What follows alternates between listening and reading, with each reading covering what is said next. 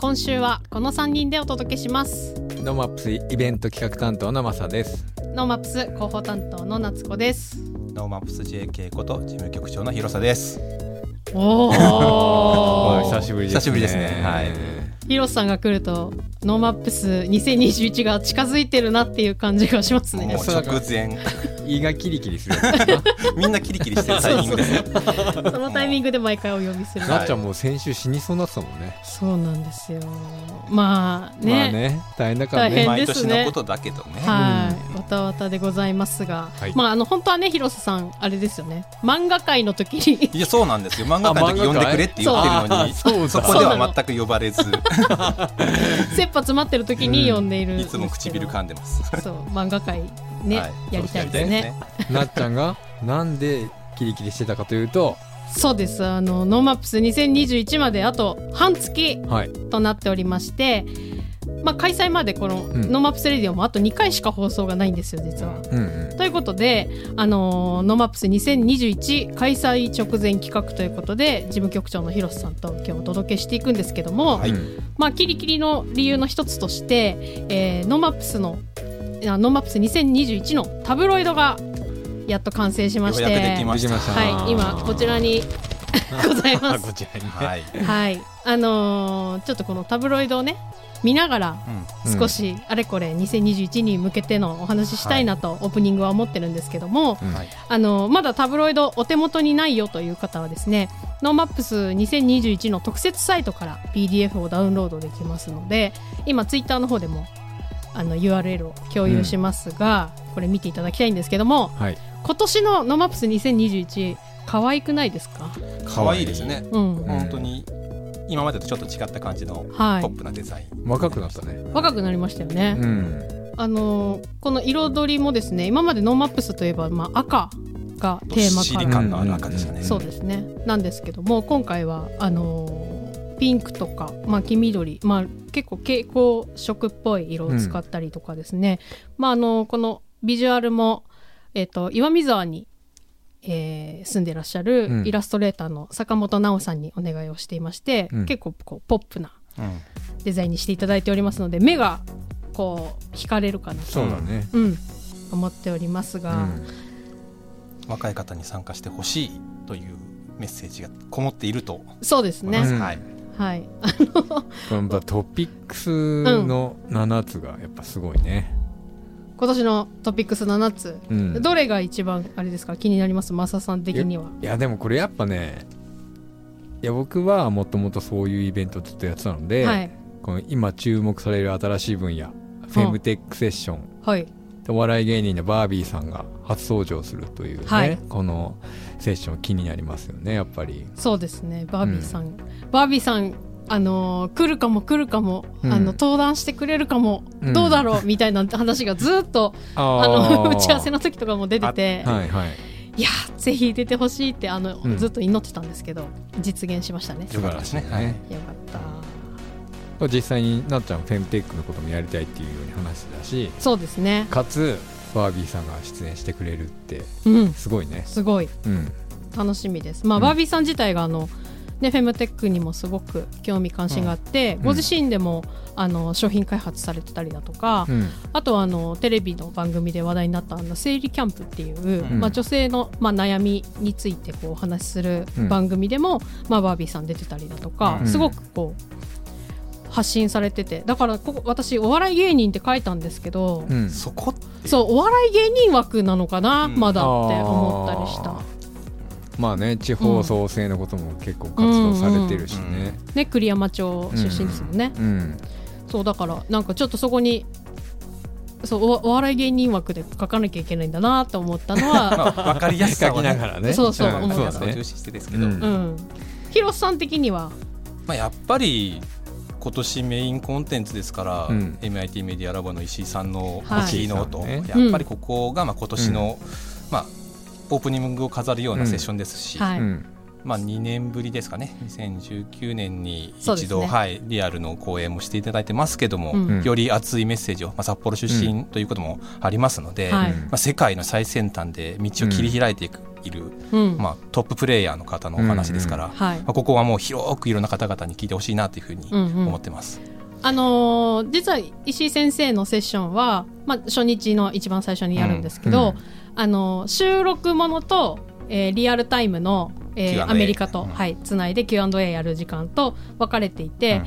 あのー実は今現在一個せあの収録したものが手元に届いてはい、うんいまして。見ました、まだ私見てないんですよ実は、はい、私も見てない。これから。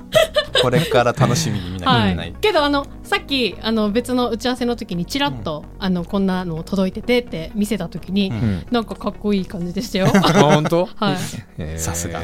そうなんかおしゃれなおしゃれにこう、うん。石井先生が編集されてうん。いたので、うん。まあ上手だなやっぱりと。うん思ったので、なんかそういったテクニックも見ていただけるような気がします。はい。うん。はい、僕あのこの5番のうん、新たなジャンルのスポーツイベントを開催っていうのってははあんまりこう記憶にないんですけどはい、誰が頑張って作ったんですか？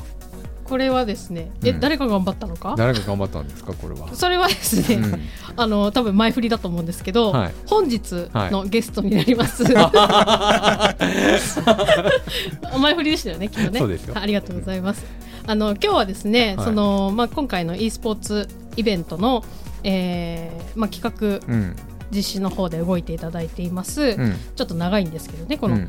本日はエコモット株式会社代表取締役で北海道 IT 推進協会会長。そして北海道モバイルコンテンツビジネス推進協議会。副会長。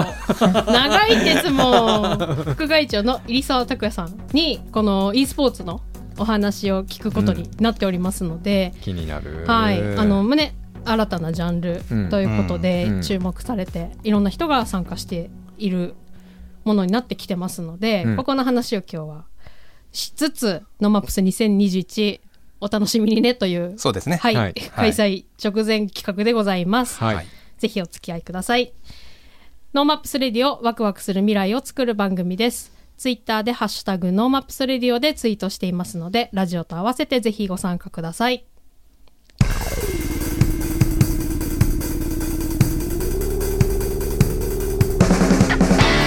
レディオ本日はエコモット株式会社代表取締役で北海道 IT 推進協会会長北海道モバイルコンテンツビジネス推進協議会副会長の入澤拓也さんとお電話つないでおります。入澤さんよろしくお願いします。あよろしくお願いしまよろしくお願いします。やっぱりあの うまく言えてなかった感じがしますが。はい。あのーそのですね前段で、まあ、e スポーツの話今日しますよという話してるんですけどもその e スポーツの本題に入る前に、まあ、入澤さんってどんな人なのかというのを、まあ、少し、えーご紹介できたらと思うんですけどもあの私昨晩、えー予習をいたしまして あのエコモット株式会社の、えーウェブサイトを拝見をしているんですけども、あのーまあいろんなこうサービス10以上のサービスと、まあ、IT に関わる製品を提供していらっしゃってやっぱりそのテクノロジーを使ってこう見えなかった情報を入手したりお届けするっていうことが、えーエコモット、まあ、入澤さんがやってらっしゃるお仕事なのかなと思ったんですけども合ってますでしょうか？す。あはい。あの 我々のえー会社のホームページにもあります。あなたの見えるをみんなの安心にということで、はい、まあ我々この見える化するようなサービスを作ってましていろんなものがこう見えるようになるよ。そうすると、うん。まあ、我々が提供しているお客様っていうのは何かを管理されている方なんですね、け建設現場を管理されている方、はい、うんマンションを管理されている方、そういった人たちにシステムを提供して、その人たちが見えるようになると、結果的に、まあ、全ての人に対して安心を提供できるような、うん、まあ、そんなソリューションを作っているっていう会社ですね。うんなるほど。はい、北海道を代表する IoT カンパニーです。うんうん、そうなんですね。まあ IT を使ってもっとこう世の中が便利になっていくようなサービスなんだなと思っているんですけども、さらに入澤さん、まあいろんな活動されていらっしゃる中で。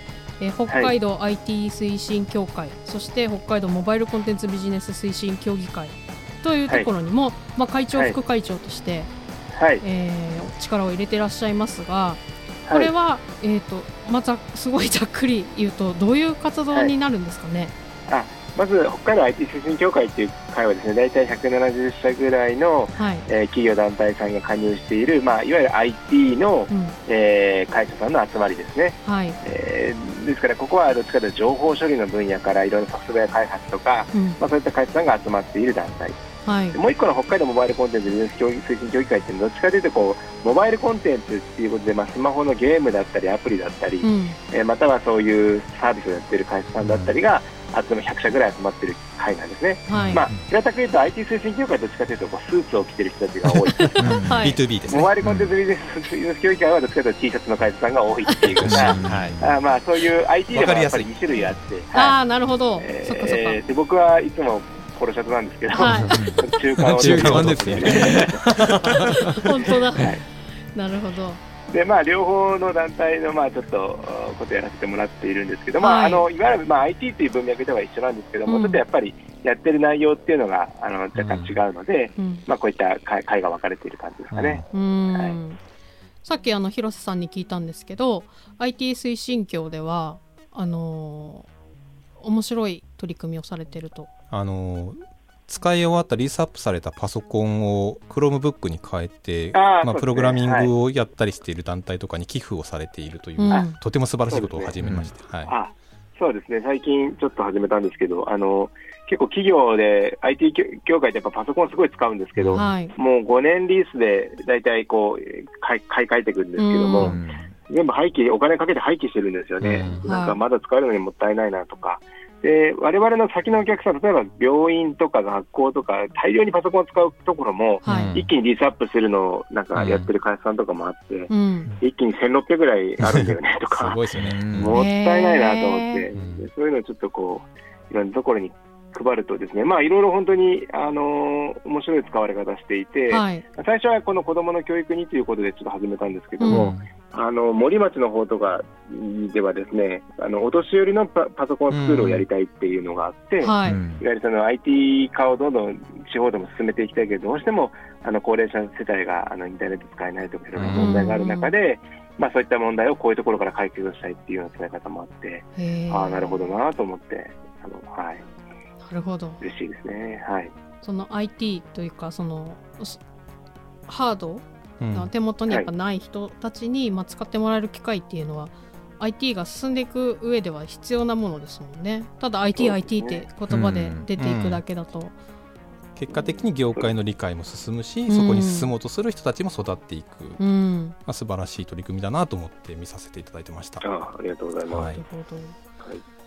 今回あの NoMaps 2021が開催される中で、えー先ほど紹介しております、IT 推進協そしてモバイルコンテンツビジネス推進協議会で、はい。えーまあ、e スポーツの大会を開催しはいてくれることになっているということで、あのまあ、先ほどおっしゃってたその IT 推進協と、まあ、モバイルコンテンツビジネス政治協議会の、まあ、それこそ入澤さんがいるポロシャツのポジションみたいな感じの イベントなのかなって今話聞いてて思ったんですけど、はい。いや、あの、今回はですね、あの、結局、まあ、IT 協議会、あの、IT 推進協会の方でも、まあ、社員さんとかは、まあ、若い人もそんな多くて、はい、あの、ゲームやってる方々もたくさんいらっしゃって、e スポーツの、はい、あの、こういう、えー、ここやる APEX とか、うん。まあ、フォートナイトとか、そういったのやってる方がいて、はい、まあもちろん HMCC の側にもいてということで、はい、で今回はどっちかというと、まあ、あのレクリエーションの意味合いも強いんですけども、うんうん。やっぱりこのすごいんですよ、やっぱテクノロジー的にこういうゲームっていうの、うんオンラインゲームっていうのは、あとはビジネスとしても、これから今、いろいろなこうプロの団体ができてきたり、まうん。あ、広告ができてきたり、それをこう配信するような業者さんができてきたりとか、うん。うん。新しい可能性もある、まあ、まさにこの NoMaps のテーマにふさわしいんじゃないかなと思う。うん。今までは結構 IT 業も、あのえーまあ、HMCC ですね、モバイルコンテンツビジネス協議会のことで HMCC ですけども、まあ、どっちもですね、どっちかというと、まあ、講師呼んできてセミナーやってみたいな形で、あのやってたんですけども、もうちょっとこう近未来的な新しい、やっぱり新しいものを発信していくのが NoMaps だっていうふうに思ってたので、うん。ちょっと今までやったことないことやってみたいなと思って、はい、うんで今回この APEX の、まあ、大会をやってみようということで、はい。であのこれ結構お金かかるんですよ、実は。あ、そうなんですか？やるのにやっぱり結構なお金かかるんですけども、はい。まあ、そこをちょっと両両団体の予算をガッチャンコしてですね、っていう、今までお互い講師呼んでた、その講師のお金とかで、なんかその東京から呼んでた時の出張費とか、そういうのまとめて、あのーせっかくだからこういうことやろうってことで、はなるすごいな。はい今回、えっ、と、先ほどもおっしゃっていただきましたが、まあ、Apex Legends という、えっ、と、バトルロワイヤルゲームを使った、えー Apex Legends ノーマップスカップ2021というタイトルで、あの、大会を開催していただけるということで、まあ、e スポーツってなんだっていうことをもう一回、えっ、と、整理しておいた方がいいかなと思ったんですが、はいあの、入澤さんからご紹介いただいてもいいですか？あそうですか。はい。あの、e スポーツってですね、まあ、あの、エレクトロニックスポーツということで、まあ、いろいろゲームだけじゃなくて、本当はこう、電子機器を用いて、こうはいなんですかね、あの、いろんなことをやるような、あの、うんうんスポーツ全般のうん言葉なんですけども、はい。やっぱりまあ、スポーツゲーム、例えばまあサッカー、ウイイレとかですね、はいまあ、実況パワフルプロ野球なんかをやるとかっていうのもあるんですけども、まあ、ぷよぷよだったり、ストリートファイターだったりっていうのが、まあ、日本のタイトルでいうとそういうのが結構有名なんですが、はい。結構やっぱ世界的にはですね、やっぱりあの、フォートナイトっていう、うん。まあ、有名なゲームがあったり、まあ、今回の Apex があったりということで、まあ、いわゆるうん FPS って呼ばれているゲームですね、ファーストパーソンシューティングっていうことで、うん。まあ、い一人称のゲームというのは、自分がまさにそのいるそこにいるかのようにこうやるようなゲームはいはい。うんあそういったのが結構流行っていて、それをオンライン上で100人とか200人同時にやるっていうことで、うんまあ、生き残っていくっていう戦いをするので、はい。なんかそういったものも、まあ、e スポーツの一つかなということで、今回やっていく。なるほど。ねはい。そうかなり広いんですね。そのスポーツ。e そうだねスポーツというものの定義は広い、うんうんうん。でトレンドとしては今言った、まあ、FPS うん一人称で、まあ、戦うようなものが結構最近の主流ですよねうんなるほど。ねこのその Apex Legends っていうゲーム自体その世界中に1億人のプレイヤーがいるというふうにあの触れ込みといいますか、うん。あるんですけど、ねはいすごいんですか、Apex Legends は？すごいですね。実はあの、フォートナイトのがやっぱり有名で、はい。で僕の子供とかも家でずっとフォートナイトやってるんですよね、小学校4年生の男の子が。うんうん。で、こう、ボボイチャボイスチャットをしながら、はい。こう子供、うん。友達としてやってるんですけど、うん。あの実はあの IT 推進協会で今年の6月、あ7月にですね、はい。あの大会やったんですよね、あの内輪の大会を、うんへ内輪のあのゲーム大会をやって、ーはい。今まではこうボーリング大会とか集まってみんなで IT 企業対抗ボーリング大会とかやってたんですけど、もういよいよこのコロナでそういうのできないよねってなっちゃって、うん。でせめてオンライン上で集まることやろうってことで企画してやったんですね。で僕もその時初めてこうこういうものを初めてそういう取り組んだんですけど、はい。非常に盛り上がって、はい。もうすごいなんか次またやってほしいっていう声もアンケートからすごく多かったんです。うん。でその時に、まあ、フォートナイトっていうのはまあ有名だからまずやったんですけど、はいアンケートを取るとですね、 Apex でやってほしいっていうのがそのすごい多かったんですよね。フォートナイトと同じぐらいの数が Apex でやってほしいっていう声が多くって、はい。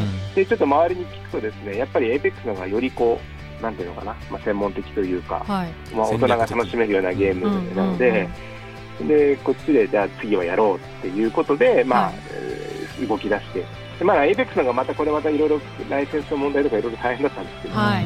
まあ、今回あの、許可が下りて、はい、やれることになったって感じですね。なるほど。はい。あの私のですね友人もこの間少しお話しした時にあそういえばあのーオンラインゲームやってるよね？何やってんの？って聞いたら「あ Apex っていうやつ」って言われて、うん。あの実はイベントあるよ北海道のって言ったら「えー？ってうん。言って、すぐゲーマー友達に LINE をしだして、はい、あのすごいあの動揺してました。それぐらいやっぱ好きなんだなと思いましたね。そうですね、あまりこういう公式の大会ってそんなにやってないので、うんあの今回も、えー約200名ぐらいの方が参加できるようになってますから、はいうんぜひあのトリオで参加するんですね、こう3人1チームでうんうん参加していただくので、あの非常に面白い形にできるんじゃないかなと思いますね。なるほど。で何が面白いって、そのやってるのをですね YouTube でライブ配信するんですよね、そのゲはいーム画面を。うんうんで管理者のビューがあって、そのビューで見ると、まあ、いろんな角度からいろんな人が戦ってるとこ見えるんですよ。はいで。どんどんどんどんこう範囲が狭まっていって、最後、あのんなんか勝者がいるところをみんなが見えるっていうところで、うん YouTube の同時ライブなんていうの視聴者数とかもすごく多いんですね。ねでゲームしてる人はもちろんのこと、はい。あのそれ以外の方々も結構見ていて、うん。ああ、これは面白いなと。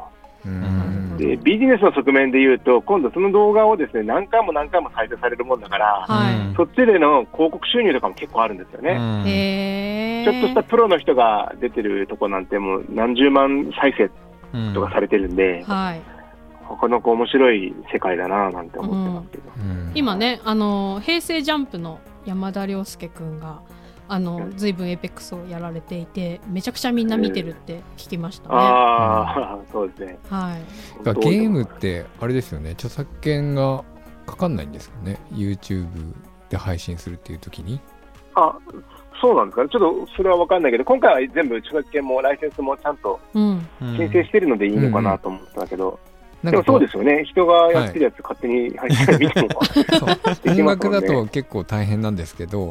はい。あのゲーム実況やる方って YouTube でいっぱいいるじゃないですか、うん。はいはいはい。だからあのなんかちょっと柔軟な感じがするなと思って、うん。うんはああ、そうなのかもしれないですね。いうんなるほど過渡期なのかもしれないですね。そういうね、これから。管理する人が誰かっていう話なのかもしれないですうが。ん。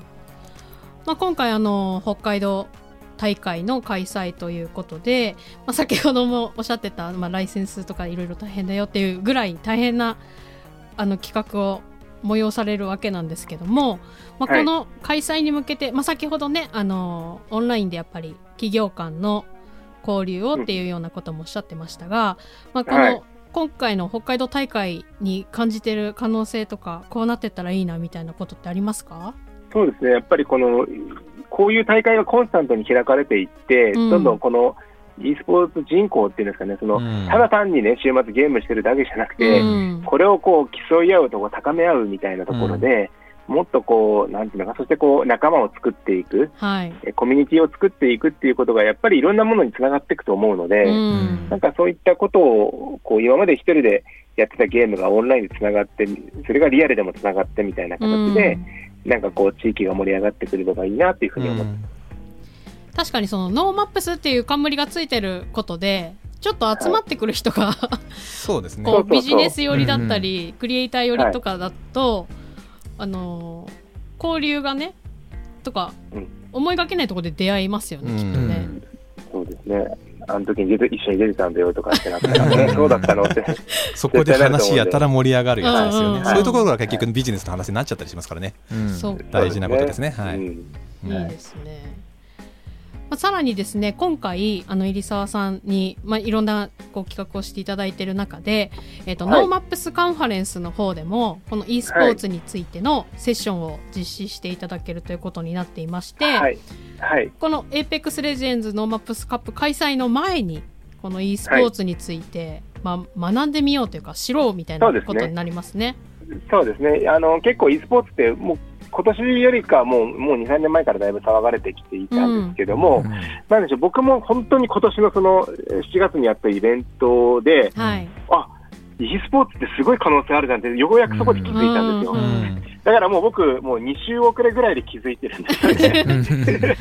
もうフロントランナーの人たちはもう2週ぐらい回って、はい。なかなか、なかなかブレイクしないなって、やっぱり思ってる方々も多くって、うんうん。で僕はどっちかというと、こう、今、その可能性に気づいた感じで、それでもまだやっぱり聞くと全然その可能性に気づいてない方々もいるので、はい。まあ、2週遅れぐらいではあるものの、うん。やっぱりいろんな可能性あるんじゃないかで、これあの、ビジネスとしての e スポーツっていうこともそうなんですけど、この IT 業界、まあ、我々 IT の会社さんとかが集まっている団体なので、はい。我々はビジネスとしてどうなのかっていうところをもうちょっと掘り下げたいなっていうふうに思って、うん。まあ、今回、あー3名の方にご登壇いただくと。はいよりはまあゲームを作ってる、実際に作ってる人、うん。でそのゲームを作って、大会を開催する会社さん、そのはい。うん。ユニファイさんっていうその今回のまあライセンスのクリアやったり、いろんな配信とかやったりする会社、でそこに広告をえー誘致する広告代理店の方って、いろんなこう、うん。角度からですね、はい。このビジネスの可能性なんかを追っかけていくと、非常に面白い、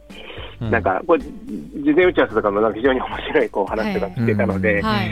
なんか結構、実はこんなことあるんですよとか、はい。皆さんが思ってるほどこうなんですよとか、うん。まあいろんなね、あの裏裏話でもないですけども、はい。ああ、そういうこともあるんだなっていうことを少しこうヒントとして、ううん。ん。えー知っていただけるあのパネルディスカッションになればいいなというふうに思ってます。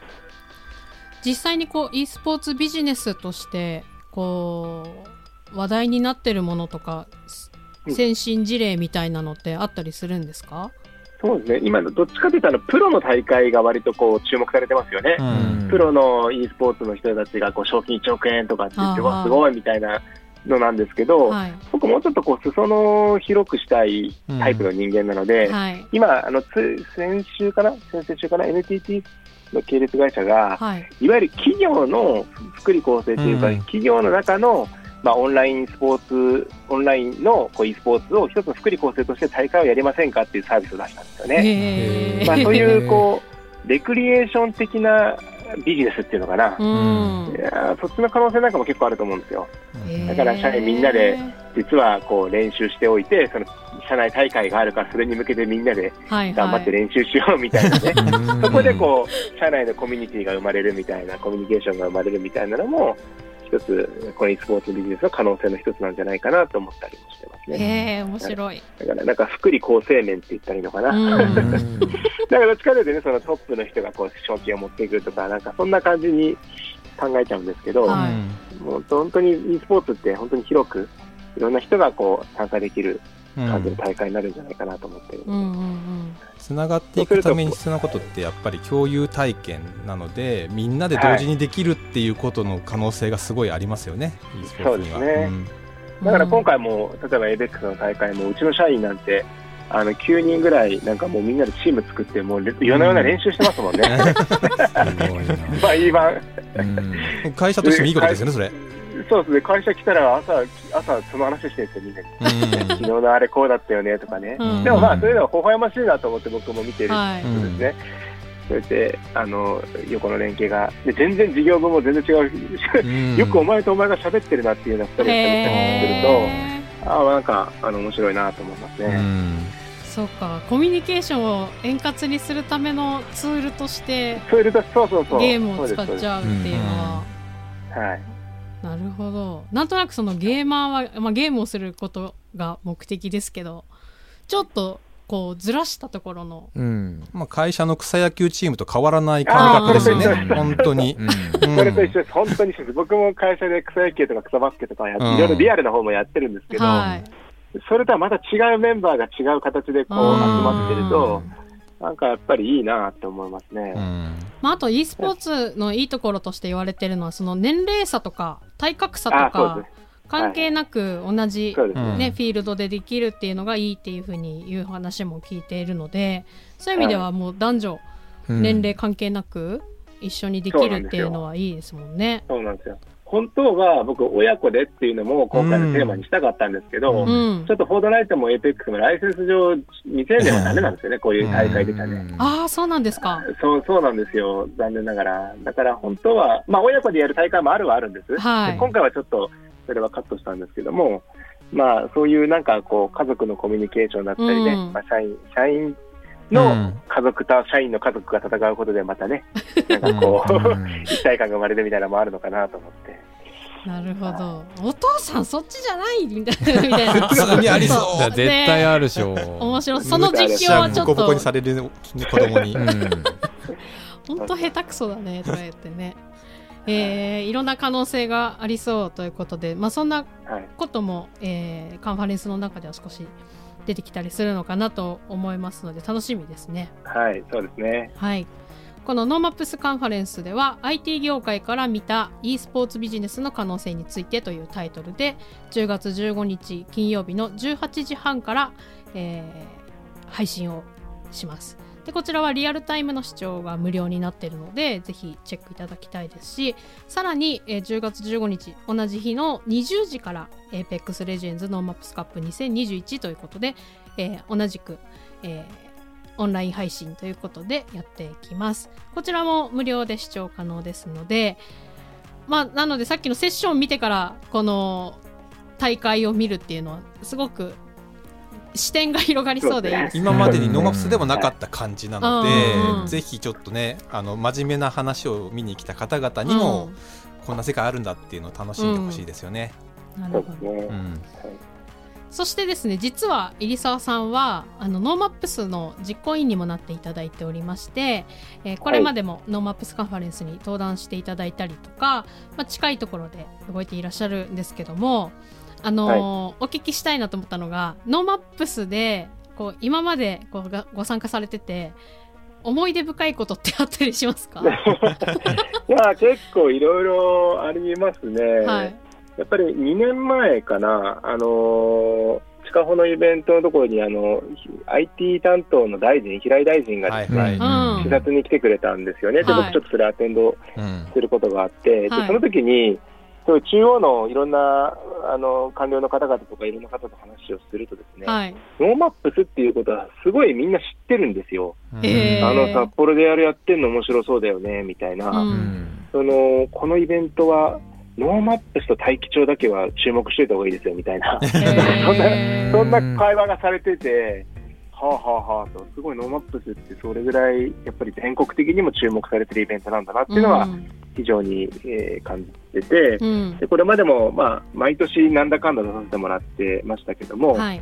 やっぱり年々こう、なんていうのかな、なんかこう、新しいことをどんどんやっていこうっていうようなうん。ものが増えていったりとか、まさに今年去年と今年はね、オンラインがどうしても中止になっちゃうので、はい。まあ、リアルなことはできてないんだけども、まあ、今回みたく、今までやってなかったことやってみようみたいなこととかも、うん。はい。やっぱりこう、中央に向けて発信していきたいなっていうかですね、まあ、まあ、うんもちろん世界にっていうかね、うんうん。あやっぱり札幌、北海道行けてるでしょうみたいなことをね、やっぱりやっていけたらいいんじゃないかなというふうに思ってますけどね。なるほど。はい。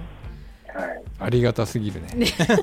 いい話をありがとうございますと今思いながら。いえいえいえ、うん。いえいえいえいうん。え、やっぱりそれぐらいのね、期待値が高いやつなので、それなりのやっぱり、なんていうのかな、ことをや見せつけたいなってやっぱ思いますようね。ん。